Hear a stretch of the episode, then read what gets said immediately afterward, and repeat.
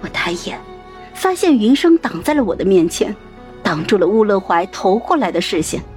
想哭就哭吧，云溪小姐，我不会让别人发现的。云生微笑着柔声说道。我靠入了他的胸膛，擦干了自己的眼泪。这时，乌乐怀喊了一声：“出发！”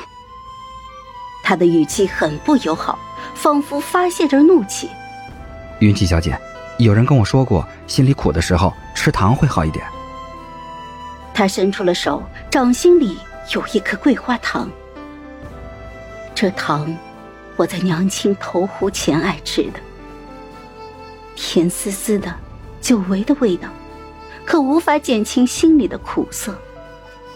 望着乌乐怀渐行渐远的背影，我问：“云上，你说，什么是爱呢？这世上，有与天意相悖也不渝的爱吗？”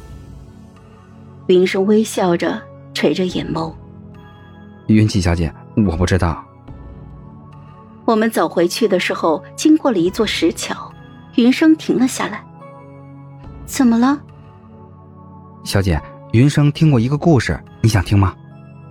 佛陀弟子阿难爱上一女子，佛祖问他有多喜欢那女子，阿难说：“我愿化身石桥，受五百年风吹，五百年日晒，五百年雨淋。”但求此少女从桥上走过。未待他说完，我便接上了话。他眨了一下眼睛，有点讶异我会知道。当初我从北狄逃回来的时候，我过此处石桥时，曾遇见过一个老和尚。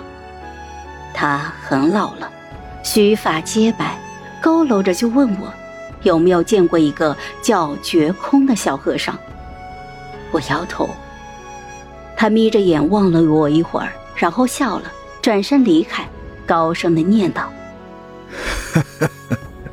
我愿化身石桥，受五百年风吹，五百年日晒。”后来人们告诉我，那个老和尚住在后山的破庙里，那庙里原来还有一个小和尚。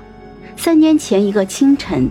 有人在通向北地的驿站看见了绝空，他们问小和尚何处去，他颔首道：“往去处去。”人们看着小和尚孤身走进边陲漫天的黄沙里。